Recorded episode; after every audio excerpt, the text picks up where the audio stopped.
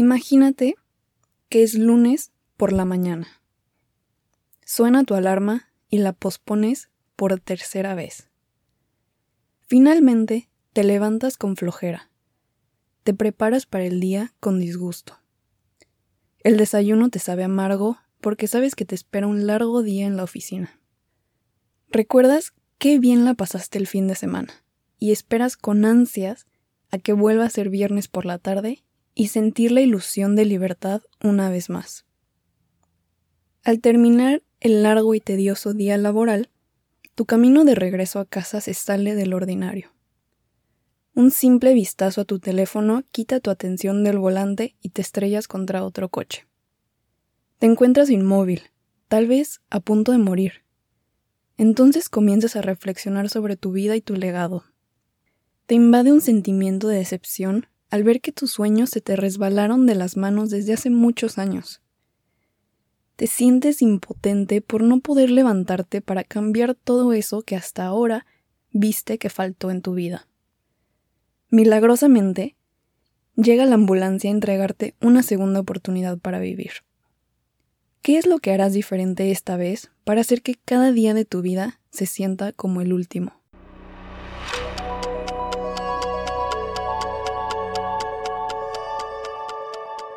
Bienvenida o bienvenido a ¿A dónde vas tan rápido? Un podcast diseñado para aquellos que no se conforman con la vida sin cuestionarse el porqué de las cosas. Creo firmemente que abrir y expandir nuestra mente es la clave para poder pausar un momento y reflexionar con la sencilla pregunta de ¿a dónde vas tan rápido? Te quiero ayudar a crecer como persona platicando sobre temas que son comúnmente ignorados en la sociedad, como el crecimiento personal, el mindfulness, la inteligencia emocional y la espiritualidad. Te invito a que me acompañes en este viaje. Yo soy Angélica Sánchez. Comenzamos.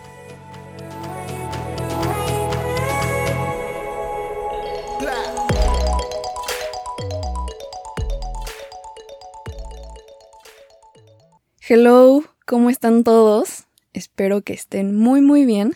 Yo estoy muy contenta haciendo un episodio más y todavía más contenta porque les quiero dar las gracias a todos los que escucharon el episodio pasado.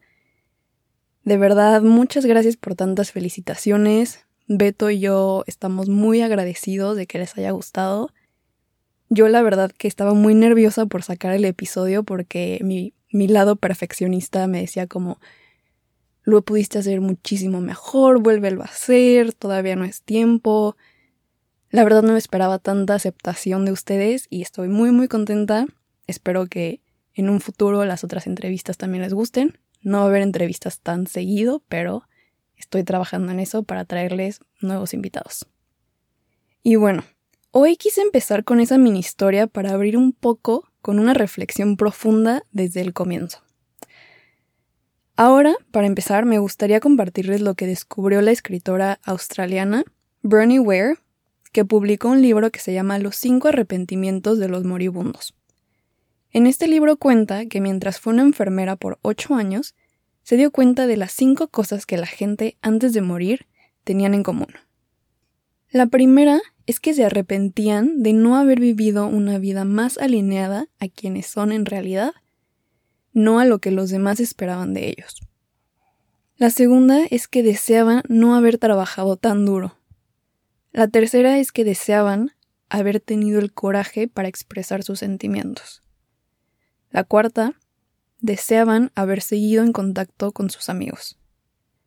Y la quinta es que deseaban haberse dejado ser más felices. Creo que desde que se inventó el Internet y comenzó la globalización, las presiones sobre la productividad y las expectativas de éxito en los jóvenes han crecido de una manera exponencial. Es muy fácil terminar trabajando en algo que no nos guste simplemente por haber sido un borrego más y seguir la corriente de las masas. Hay una línea muy fina entre trabajar y ser feliz. Sé que es muy difícil encontrar un balance entre estas dos cosas, pero con perseverancia es posible encontrarlo. Cada vez es más común escuchar a jóvenes que estudian carreras sin ninguna motivación de dedicarse a eso. O también escogemos carreras que son, entre comillas, seguras, porque son mejor pagadas que otras. También es muy común que estudiantes o recién graduados comienzan sus carreras odiando su trabajo y ahí se quedan por muchos años.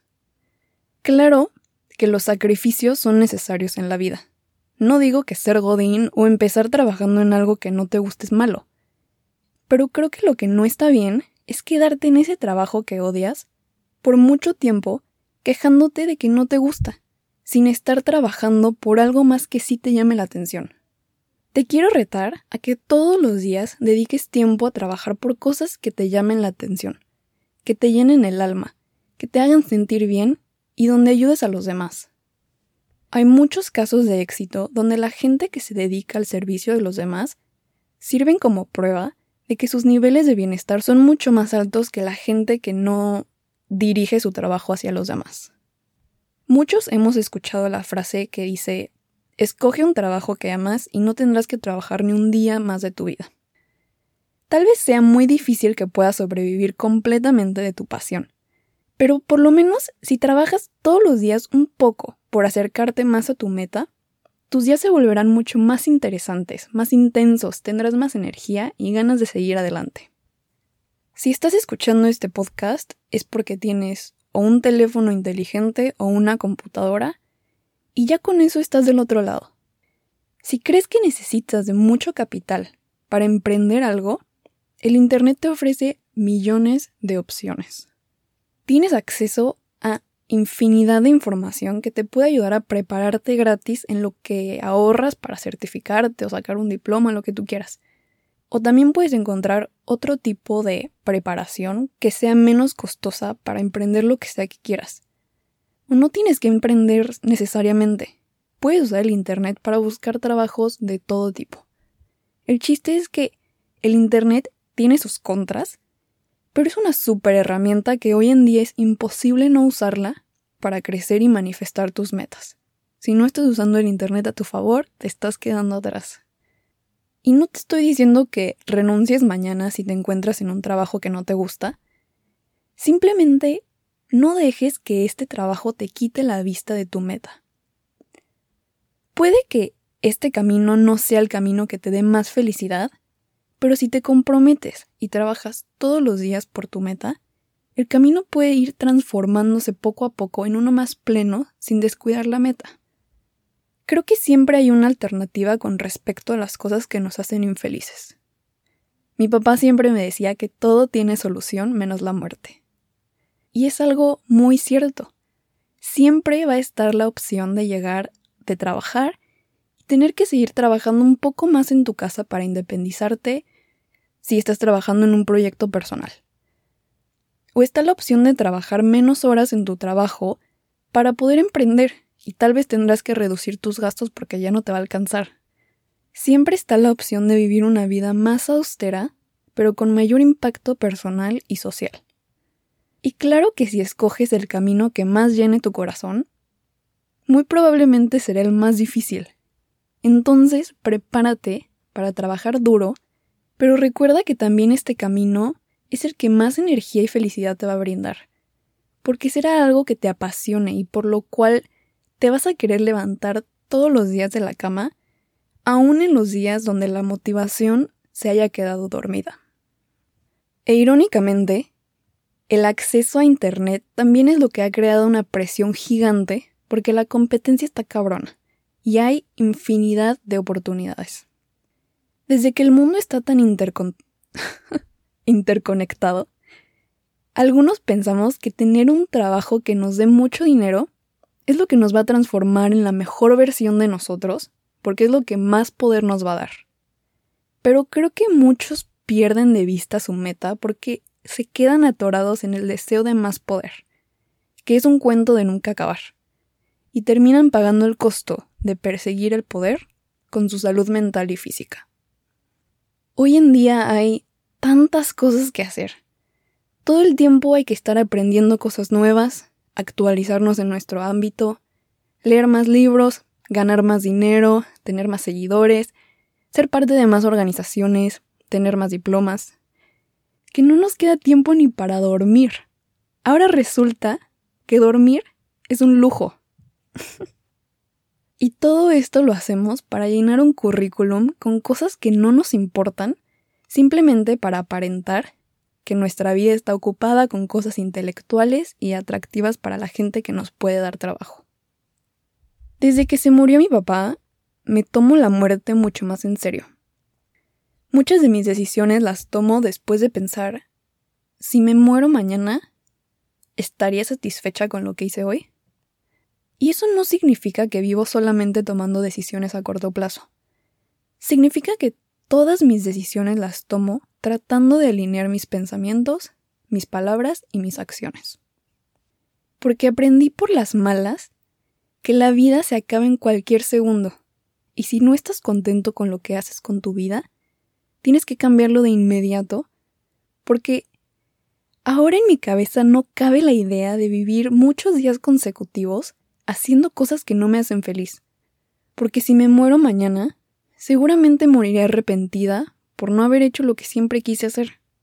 Y también si me muero y lo único que hice fue perseguir el dinero, siguiendo los pasos que la sociedad esperaba de mí, pues habré muerto persiguiendo todo lo que no me va a acompañar en la muerte. Hay un término llamado la carrera de la rata que menciona el autor Robert Kiyosaki en su libro de Padre Rico, Padre Pobre, que está muy bueno, se los recomiendo. Y la carrera de la rata significa trabajar por dinero para pagar deudas hasta quedarte sin dinero y entonces trabajar otra vez. Yo acepto que no tengo suficiente experiencia para hablar sobre esto porque no he trabajado tantos años de mi vida, solo tengo 22. Pero sí he percibido cierto vacío en varios jóvenes que esperan que las oportunidades de los trabajos que desean se les presenten. He platicado con muchos jóvenes que acaban de graduarse o están por graduarse y no se sienten contentos con lo que están haciendo. Que es normal. Todos escogemos una carrera muy chicos y es imposible saber si te quieres dedicar a eso o no, pero a pesar de que se sienten así, prefieren terminar de trabajar o terminar de estudiar y llegar a su casa y ver la tele o salir al pedo y, y hacer de todo excepto dedicar tiempo para mejorar su situación. Y entiendo que puede ser muy, muy difícil salirte de la zona de confort y salirte de este pensamiento de trabajar y luego distraerme porque odio mi trabajo y necesito tiempo para distraerme, entiendo que puede ser muy difícil, porque también te acostumbras a un sueldo y a la seguridad financiera, pero creo que toda persona proactiva puede ver que siempre hay una solución. Vamos a usarme a mí como ejemplo. Antes de empezar mi carrera, yo juraba que me iba a convertir en una ingeniera. Quería ser ingeniera ambiental, luego biomédica, ingeniera en alimentos. Quería hacer cosas que se escuchaban muy padres. Pero la verdad es que soy pésima en física y me dio miedo fracasar. Dije, bueno, vamos a enfocarnos en algo que soy un poco mejor. Entonces me metí a negocios, porque no sabía qué más estudiar y pensé que era lo más seguro y yo solamente quería empezar mi carrera y no perder más tiempo. Luego me cambié a economía, porque me encantaron mis clases de economía y dije, bueno, ¿por qué no? Y ahora estoy a punto de graduarme. Estoy a dos meses y me doy cuenta de que me fascina la psicología. me da risa porque mi mamá se muere de enojo cuando le digo que, que quiero hacer algo con psicología. Me dice, ¿cómo puede ser que tus años de economía, la basura, pero aún planeo usar mi diploma? No me arrepiento para nada de haber estudiado economía. Aprendí mil cosas sobre cómo funciona la sociedad pero en este momento en mi vida, no me veo dedicando todo mi tiempo a un trabajo directamente relacionado con eso. Me veo haciendo algo con psicología al 100%, aunque no sé exactamente qué sea eso. Y sé que me va a costar muchísimo trabajo, porque aparte no sé nada. Será como empezar otra vez a estudiar, pero no me no me asusta el pensamiento ni me preocupo porque Nunca antes había sentido tanto amor, tanta curiosidad, tanta pasión por una posible profesión. Y tal vez esto cambie en un año, o sea, los humanos no estamos diseñados para ser congruentes toda la vida. Pero mientras me sienta así, quiero trabajar por llegar a mi meta, sin importar que no tenga una carrera en psicología o sin importar que haya mucha competencia porque hay mil psicólogos. Claro que la competencia es dura, pero si eres el mejor, vas a destacar de todas maneras. Y la razón por la que quise hacer este episodio fue porque la semana pasada hablé con una persona y le pregunté, oye, ¿en qué trabajas? Me dijo, sí, soy contadora, pero mejor no hay que hablar de mi trabajo, es súper aburrido y mejor, mejor platícame tú qué haces. Y cuando me dijo eso dije, qué tristeza, porque esta persona tiene 24 años. Y dije, qué triste que ya se metió a algo que le da tanta hueva hablar que mejor, ni quiere hablar de eso. Creo que cada día le otorgamos menos valor a un diploma porque escogemos una carrera tan pequeños que para cuando nos graduamos hemos cambiado tanto que ya no nos vemos trabajando en eso. Pero bueno, eso ya es otro tema. El punto es que si te diste cuenta de que algo ya no es lo tuyo, después de haberlo intentado, claro, no te enganches con la idea de que no te puedes dedicar a algo más. Imagínate, empresas como Apple, IBM y Google ya ni siquiera te requieren de una carrera para contratarte. Y no te estoy diciendo que saltarte la universidad es la mejor opción, porque creo que ir a la universidad te enseñan muchas más cosas de la vida que una carrera. Pero te digo esto para que veas que tu potencial no tiene límites. Las oportunidades las crea uno mismo. No hay que esperar a que se te presenten. Y creo que lo que pasa con muchos jóvenes es que se imaginan que con el tiempo las cosas cambiarán y su trabajo les va a gustar con el tiempo. Pero el cambio tiene que pasar dentro de uno mismo. Y si no le pones atención a eso, se te van a ir los años esperando esa oportunidad y esperando ese sentimiento de bienestar.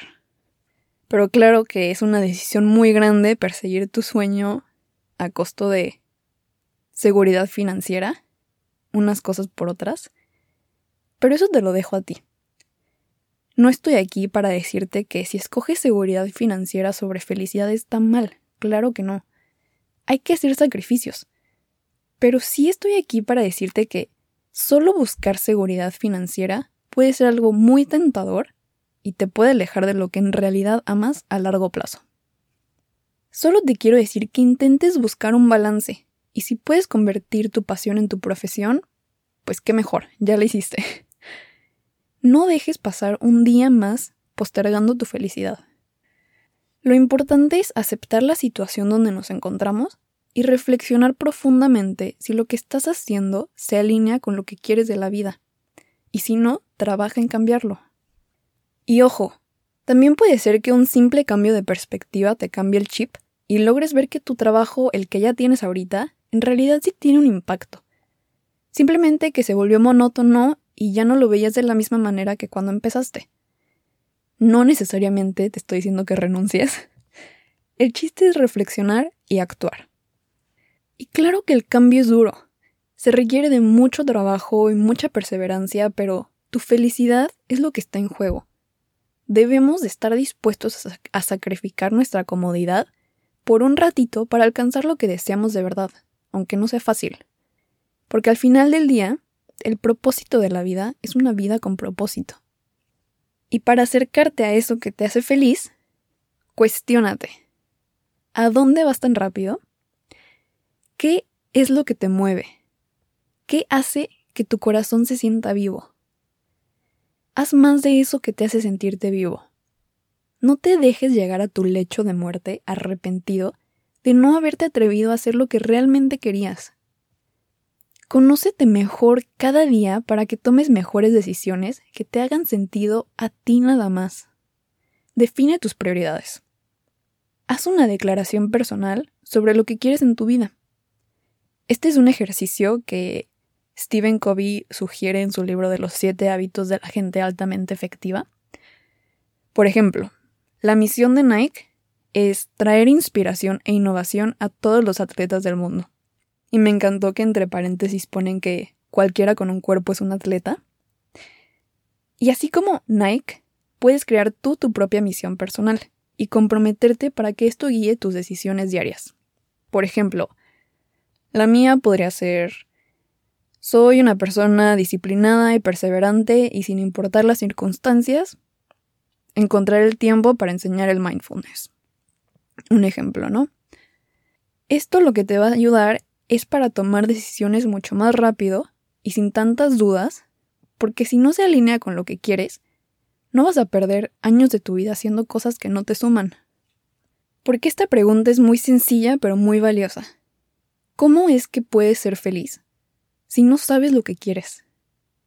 Y bueno, antes de que pienses, bueno, todo esto se escucha muy bonito, muy inspirador, muy bien, Angélica, pero la vida real no funciona así.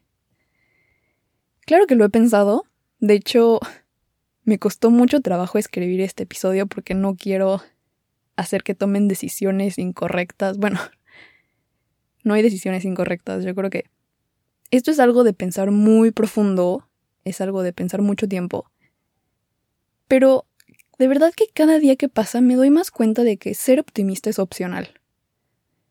Claro que el cambio de mentalidad es muy difícil, pero no es imposible. Y si tú no crees que es posible para ti, entonces no lo será, así de fácil. Depende de ti escoger creer en ti y en lo que puedes lograr y ser optimista sobre tu futuro. Recuerda que para encontrar armonía y felicidad, nuestros pensamientos, palabras y acciones deben de estar alineados. Y bueno, hemos llegado al final del episodio. Muchas gracias por quedarte hasta el final. Quiero que te quedes con estas ideas. Ser optimista es opcional. No te dejes llevar por lo que las masas están haciendo. No te hagas daño a ti mismo todos los días haciendo cosas que no se alineen con tus valores y tu felicidad, y no seas un borrego más. Si te gustó este episodio, por favor compártelo con tus amigos, familiares o quien sea que creas que tiene que escucharlo. Y ahora sí, te dejo la frase matona de la semana, que es, si haces lo que siempre has hecho, conseguirás lo que siempre has obtenido. Tony Robbins. Por favor sígueme en Instagram como arroba tan rápido. También me puedes enviar un correo a hola arroba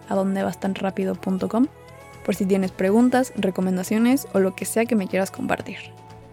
Nos escuchamos el próximo martes. Saludos a todos y cuídense mucho.